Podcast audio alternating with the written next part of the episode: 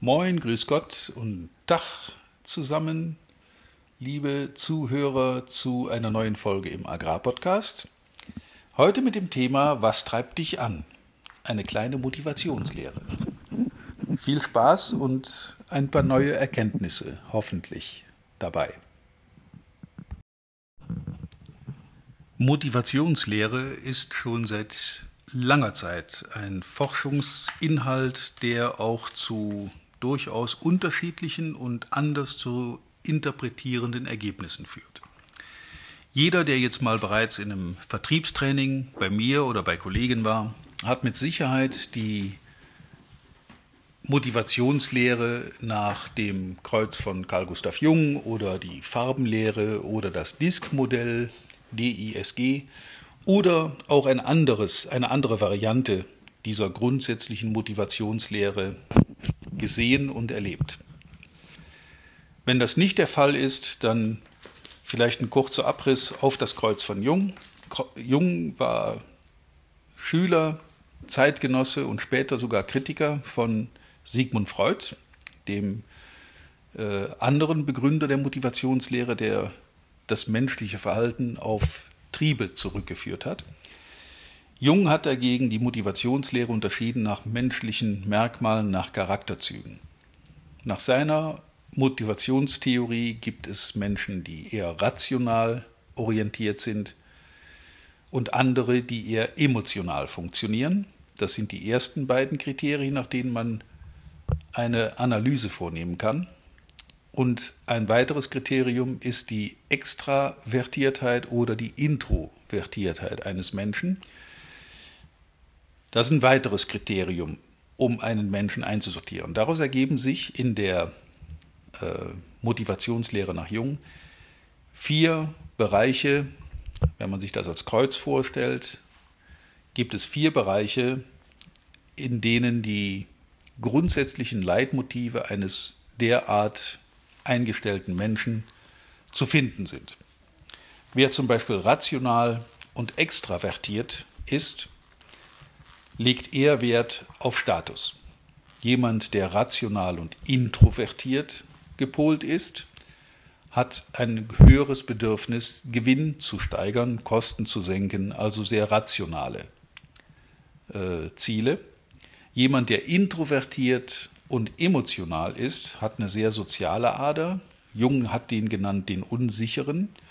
Das ist jemand, der eher zurückhaltend und emotional reagiert, auch schon mal recht impulsiv aus sich herausgehen kann, ähm, ja, und eigentlich unsicher ist. Die vierte Variante nach Jung ist die gleichzeitig extravertierte und emotionale Komponente. Das ist jemand, dem Komfort wichtig ist, also ein recht bequemer Mensch, der mit wenig Aufwand ein gutes Ziel erreichen will. Diese Theorie wurde dann weiterentwickelt in Modellen wie die Farbenlehre oder dem Disk-Modell oder noch einigen anderen, ich will sie gar nicht alle nennen, das sind, glaube ich, die wichtigsten, ähm, um Menschen einschätzen zu können. Das hilft im Vertrieb natürlich sehr, wenn ich weiß, wie mein Gegenüber tickt und wenn ich im Vorfeld für mich selbst herausgefunden habe, wie ich selber ticke. Denn Selbsterkenntnis ist bei so einem äh, Thema natürlich auch sehr wichtig, dass man also sich selbst einschätzen kann, wie funktioniere ich denn. Aber darum soll es heute eigentlich gar nicht gehen, sondern nachdem man sich selber in dieser Form eingeschätzt hat, kommt eine weitere Frage auf. Wie bin ich denn selber motiviert?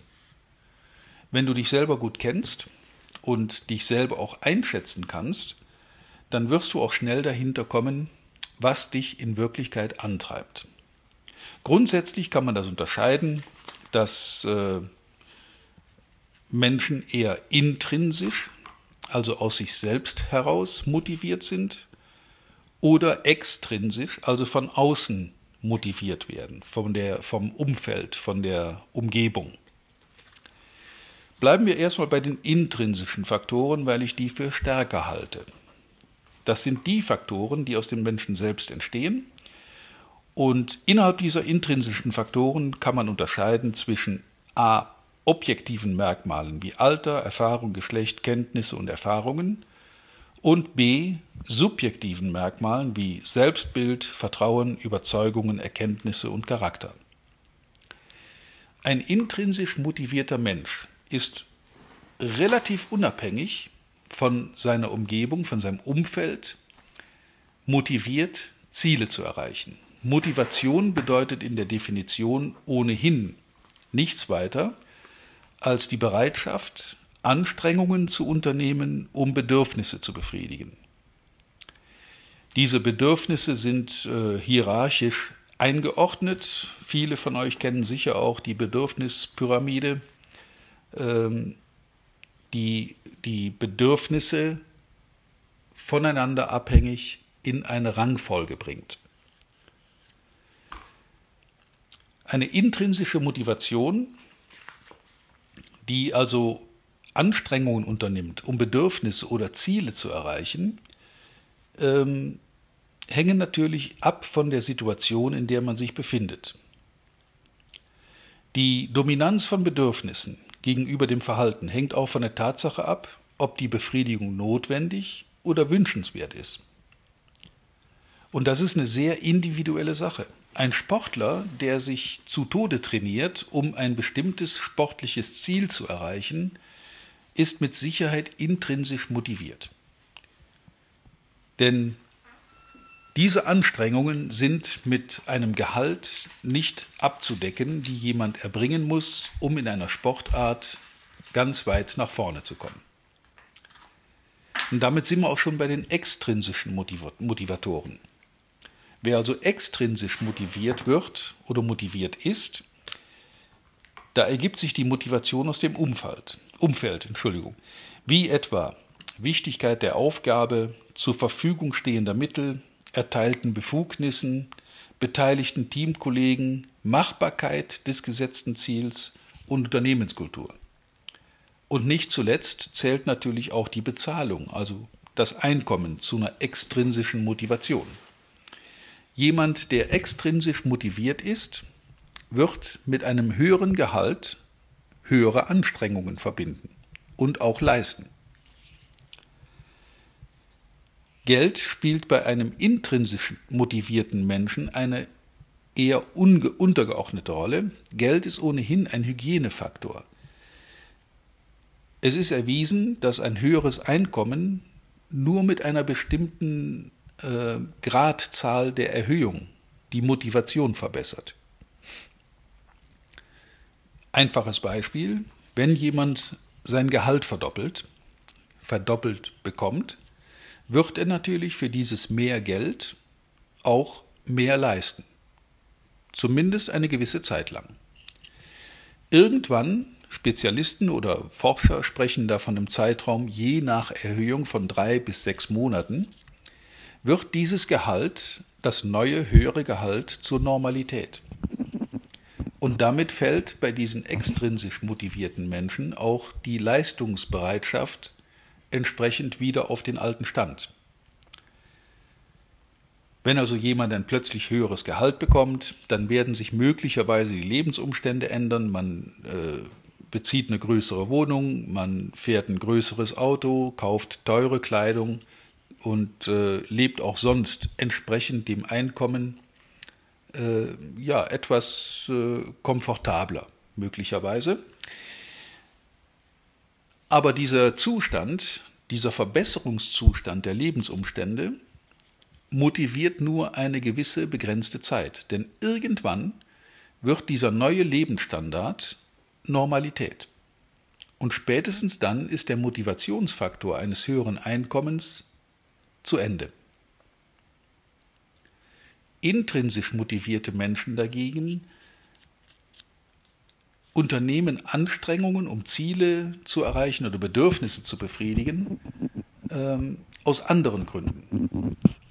Das sind möglicherweise Gründe, die in einem selbst liegen. Ich möchte mir selber beweisen, dass ich dies, jenes und das und das erreichen kann. Ein bestimmtes sportliches Ziel, ein bestimmtes Umsatzlevel, eine, ein bestimmtes Einkommen, auch da spielt Einkommen natürlich eine Rolle, aber eher als Hygienefaktor.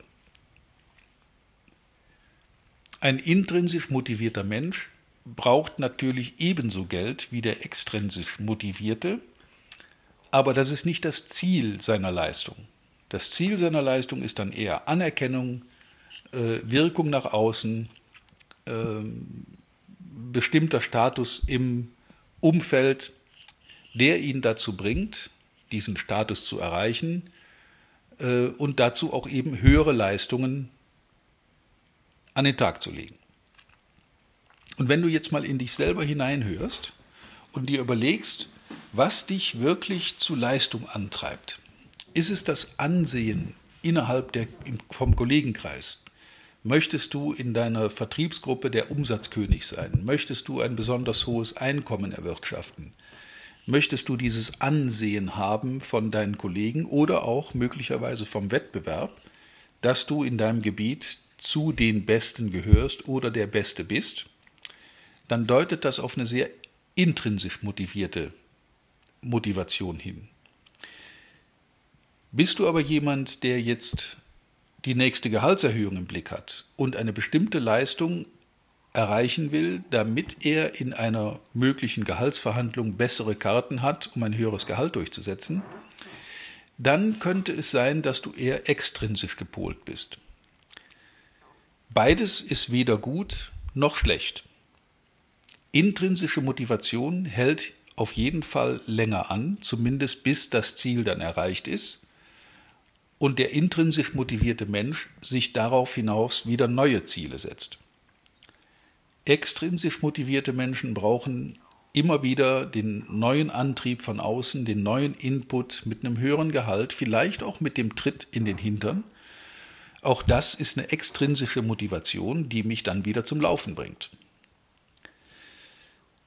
Wenn du nicht selber reinhörst, wirst du relativ schnell dahinter kommen. Erstens, wie bist du nach Kreuz von Jung, Farbenlehre oder Diskmodell selber gepolt? Was sind also deine Leitmotive?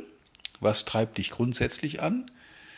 Und dann solltest du noch für dich versuchen zu erkennen, bin ich eher intrinsisch oder extrinsisch motiviert? Und beides ist änderbar. Nämlich direkt abhängig von den Zielen, die man hat, von wem die kommen, wenn du dir deine Ziele selber setzt, dann bist du eher intrinsisch motiviert als extrinsisch.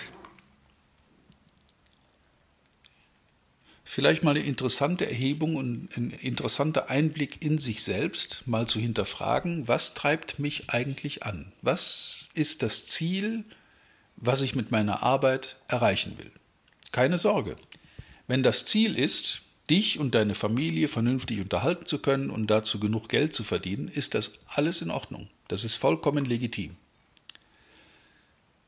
Wenn dein Ziel aber ist, eine andere Wirkung zu erzielen, von anderen anders gesehen zu werden, du willst der Beste in deinem Raum sein, in, deinem, in deiner Arbeitsgruppe, in deinem Kollegenkreis.